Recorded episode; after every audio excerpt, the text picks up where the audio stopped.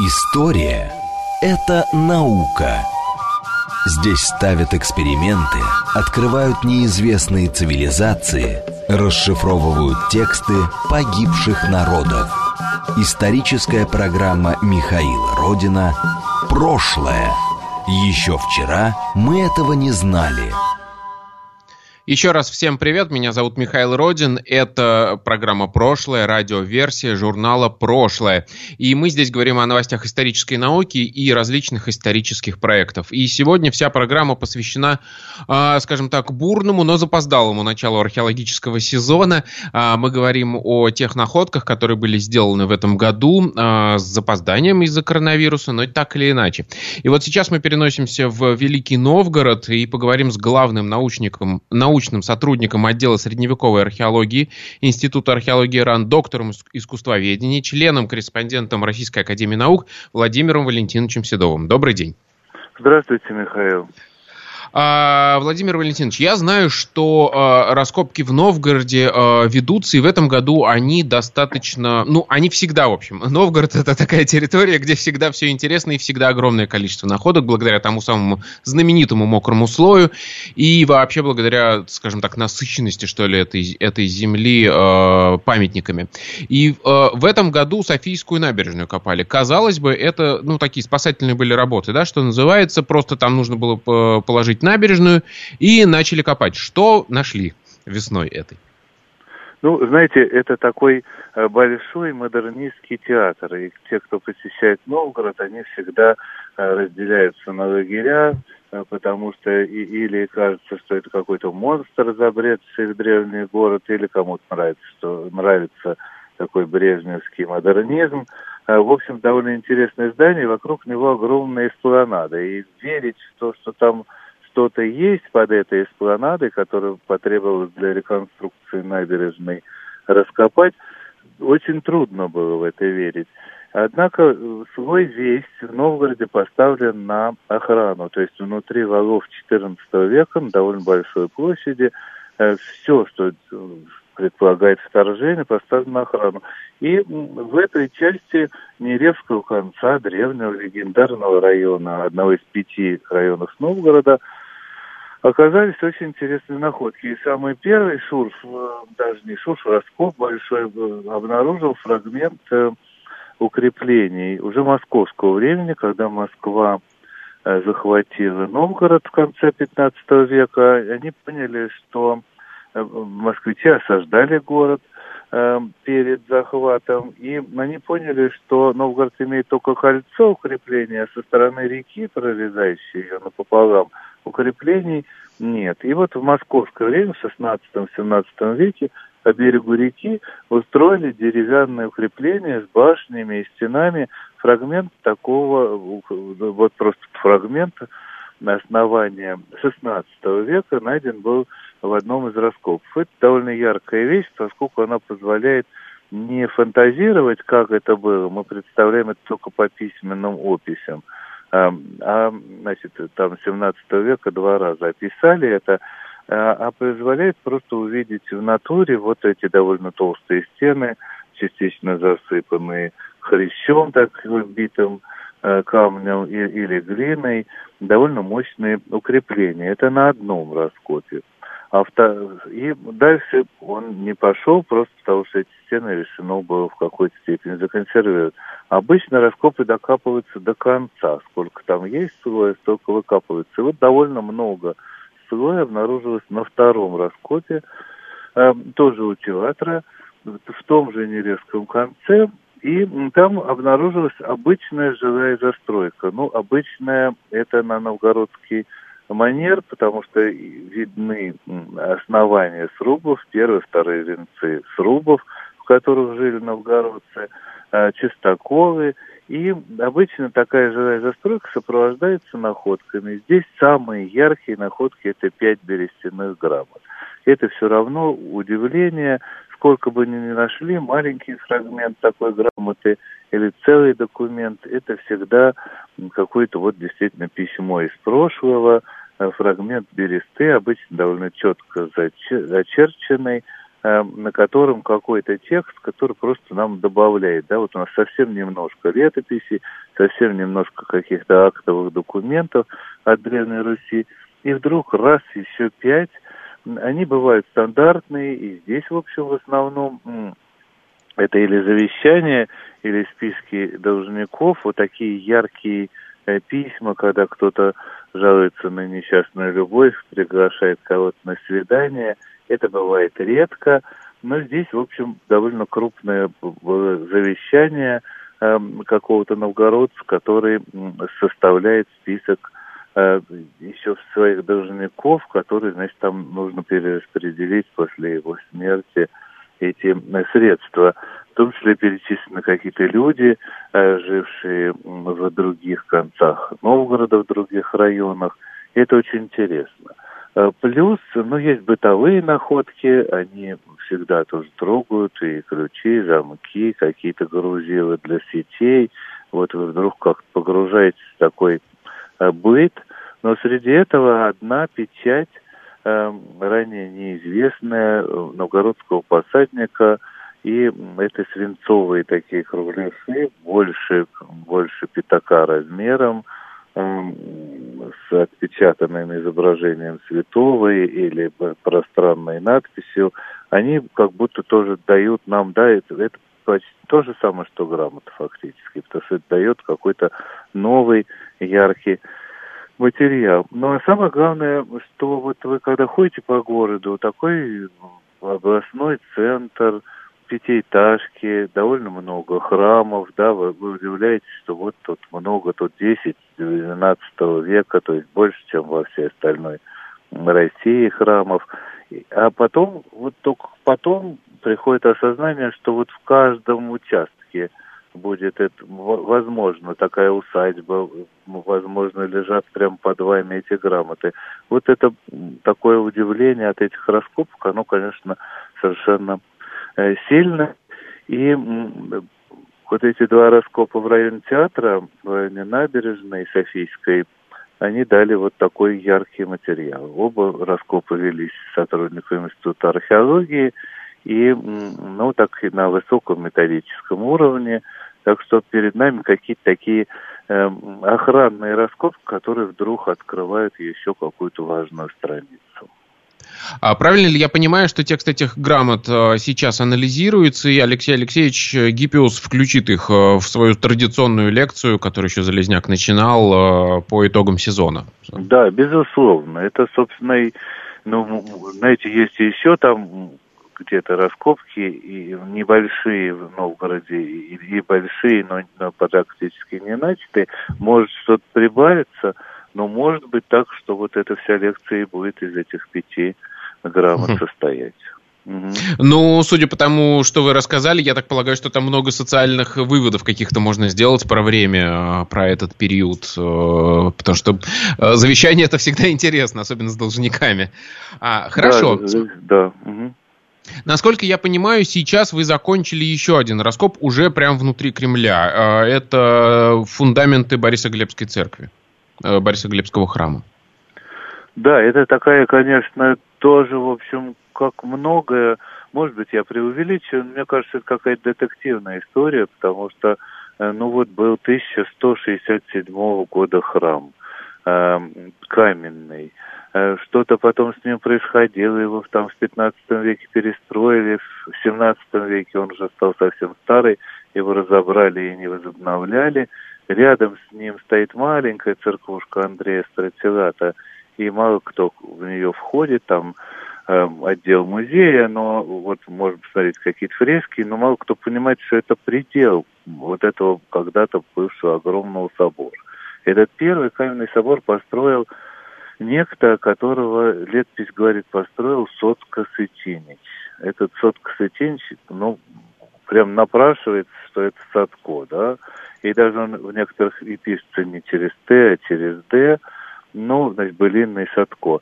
Ну, можно к этому как угодно относиться, но явно, что на место накручивается какая-то куча легенд, какая-то масса фантазий, в том числе довольно древних, например, образ 13-главой деревянной Софии, первой, до каменной ныне стоящей, э, тоже возникает, потому что летопись пишет, что вот он был вот на этом месте, и потом она сгорела, и уже взамен стали строить вот ту каменную, первый, собственно, древнейший русский православный храм на нашей нынешней территории, который сохранился.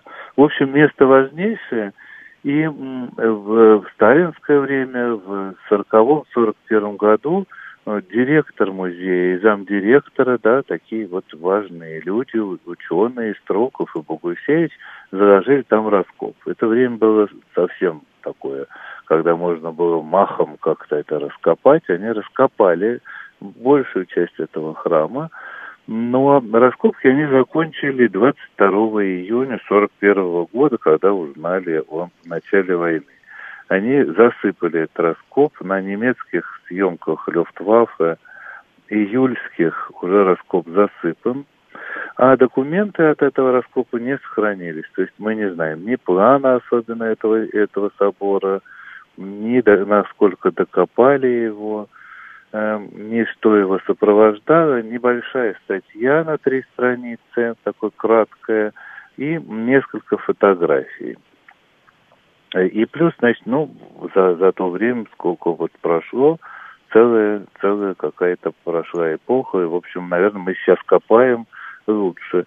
Вот, и я со стороны Института того же археологии – ну, уже четвертый год все прилаживаюсь, не, не подряд к этому храму. Мне, мне было интересно, всей команде, с которой я работаю, интересно, потому что это яркий, большой, шестистолбный собор размером с собор Юрия Монастыря, то есть очень большой для того времени. Вот. Ну и сначала это все такие, знаете, какие-то маленькие траншейки – на довольно большую глубину, около двух-двух с половиной метров. Там внизу открываются какие-то стены. Не совсем все понятно. В этом году мы заложили довольно большой раскоп, 6 э, на 6 метров. И перед нами открылась довольно яркая картина жизни этого собора. Жизнь можно проследить по стратиграфии, по напластованию слоев – Дело в том, что мы попали на тот кусок, где не, было, не докопали, не было раскопок вот этих довоенных. И, и вся, вся колонка слоев, откладывавшись на этом месте, сохранилась, она позволила буквально расписать, что тут то, тут все, вот этот слой горелого зерна, который хранился около собора в его притворе. Потом открылась сама стена на протяжении шести метров – с лопатками, такими выступами, с эм, фундаментными лентами. Мы исследовали фундамент и, в общем, про стену, про то, как она устроена, э, византийскую систему кладки, где камень перемежается таким плоским, почти квадратным кирпичом, который называется плинфа по-гречески, плинфа. А, значит, это все мы увидели. Ну и плюс оказалось, что и в том месте, в котором не копали, и в том, в котором были раскопки вот до, до военного времени, э, эти раскопки не дошли до материка, до, до нетронутой земли, в данном случае до глинистого уровня. И мы почти на всей площади копали ниже уровня строительства храма слой XI века предшествующий. В общем, мы кое-что знаем теперь про этот квартал, довольно высокий холм, на котором почти ничего не было. В X веке есть следы пашни, такая сетка на материке, темная от борозд, вот от сахи. Э, сначала пашут в одну сторону параллельными слоями, потом на следующий год э, прямо перпендикулярно. И когда это в материке, вот на материковом нетронном слое, то это остаются такие следы. Ну вот это мы же очистили, это тоже такая любезная археологам, ну, в общем, и в учебник может попасть такая картина. Угу. Эти, значит, следы пашни, распашки. А потом, значит, вот просто жилой слой с какими-то такими хозяйственными ямами, с какими-то находками, то бронзовый перстень, то э, перстень э, стеклянный, стеклянный явно откуда-то с юга, из Византии импортированные фрагменты бус, каких-то, значит, бисера, то есть совсем мельчайших бусинок, амфор, э, то есть какие-то предметы импорта, Жил, был жилой квартал, вроде как не видно никаких следов этой 13-главой деревянной Софии. Жилой квартал, который э, вот в э, самой середине XII века расчищается, частично покрывается новой такой новым пластом глины, чтобы выровнять площадку и, и, видимо, убрать воду. Ну, в общем, вот такая блокирующая какой-то прям э, положен новый пласт. И на размеченной площадке начинают делать каменный храм, который, собственно, ну, является самой большой находкой. Э, и их вот в руинах не так много, знаем мы мало что, и поэтому это все такое начинается вот как, как этот раскоп останавливается, да, на материке, то начинается такое, ну, не облизывание, но постоянная работа с фасадами этой стены, с планом, с разрезами, с ну, фотографией, которая даст объемный 3D-эффект. Эм, ну, вот с тем, чтобы в будущем, это, наверное, еще не один сезон, мы бы раскрыли всю площадь, со составили бы из этой такой мозаики план, ну и, в общем, могли бы уже рассказывать про то, какой это был собор и какая его история. То есть, получается, мы начали раскапывать э, конкретный храм, а получили целую картину развития э, территории вот этой части территории этого города, э, как там все менялось, да? То есть сначала это была сельскохозяйственная вообще территория, потом какие-то э, постройки Жилая, ж, жилые, да. и да, и потом это все вот стало такой общественной, скажем так, территорией. Да, да. Угу. Хорошо, вы еще упомянули Юрьев монастырь. Я так понимаю, в этом году его тоже копают. Там был совсем маленький раскоп, просто вот э, поскольку год тяжелый, то хотелось, да, как-то обозначить присутствие, хотелось что-то получить, мы сделали э, небольшой раскоп на углу собора, но поскольку это древний монастырь, то все равно получили какой-то интересный э, материал, прежде всего связанный с захоронениями, погребения около собора престижные, Э, и в древности тоже, поэтому среди находок у нас несколько интересных э, крестов, э, пуговиц, фрагментов одеяний, в том числе с так называемым золотным шитьем, из которого делали воротники и манжеты, но пропуская через шелк золотые нити, довольно красивые предметы с орнаментом, на этот раз так без изображений, но с орнаментом. Пожалуй, это Э, наиболее яркие, мы пробились сквозь какие-то напластования и сделали также еще анализ фундамента, то есть мы знаем, на какую глубину э, эти фундаменты собора расположены, они мощные, почти двухметровые, тоже производят впечатление. Так что это такой, знаете, как промежуточный кусок, который, ну, думаешь, сделаешь его, э, и, и что-то прибавится, что-то обязательно прибавится – а прибавляется что-то существенное. Угу. Хорошо. Насколько я понимаю, вы сейчас закончили раскоп в центре города и переезжаете э, на селище Ситка. Вот про это расскажите, потому что, ну, для людей, которые не, хорошо, не очень хорошо разбираются, как я, например, в, скажем так, в географии э, Новгорода, что это такое, чем важен этот памятник и что там мы можем найти? Новгород за валами, просто за валами, примерно в полукилометре, от полукилометра до трех был окружен таким несколько неправильным кольцом монастырей. Они имели не, не оборонительную функцию, а это были, ну, если хотите, так сказать, это были кладбища боярства, то есть отдельные боярские кланы э, хоронились там в этих монастырях, уходили перед смертью или даже задолго в монастырь. Э, сохранилось, наверное, храмов 10-15, а было их много. Иностранцы прямо в 16-17 веке э, думали, что город когда-то был больше, и писали, что десятки церквей окружают его, стоят на таких холмиках. Вот на одном из холмиков, который называется Ситка, ну, понятно, это просеянное какое-то песчаное место, такое вполне образное название, располагался монастырь Андрея на Ситке с храмом 1371 года. Основная цель его исследования, мы несколько лет его исследуем, э, такими небольшими кусочками, э, довольно точно сочленяя старые раскопы с новыми, получается это небольшой 10 на 9 метров боярский храм каменный эпохи расцвета новгородского зодчества. Соответственно, его сопровождает характерный материал э, монастырский, но он поставлен на более древнем месте, э, на селище, которое возникло если не в X, то в XI веке, а видим все-таки в X, поскольку мы нашли один целый дирхем, серебряно-арабскую монету, э, и кое-какие еще предметы, которые говорят о том, что селище древнее.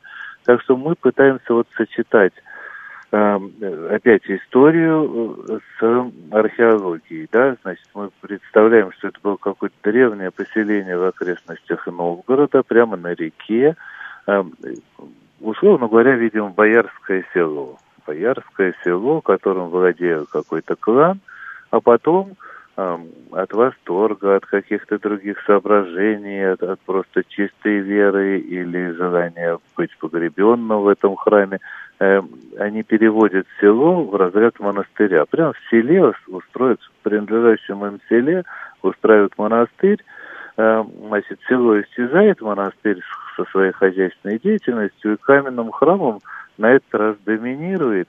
Вот примерно как развивались эти окрестности Новгорода, если реконструировать по тому, что дает археологический и письменный материал.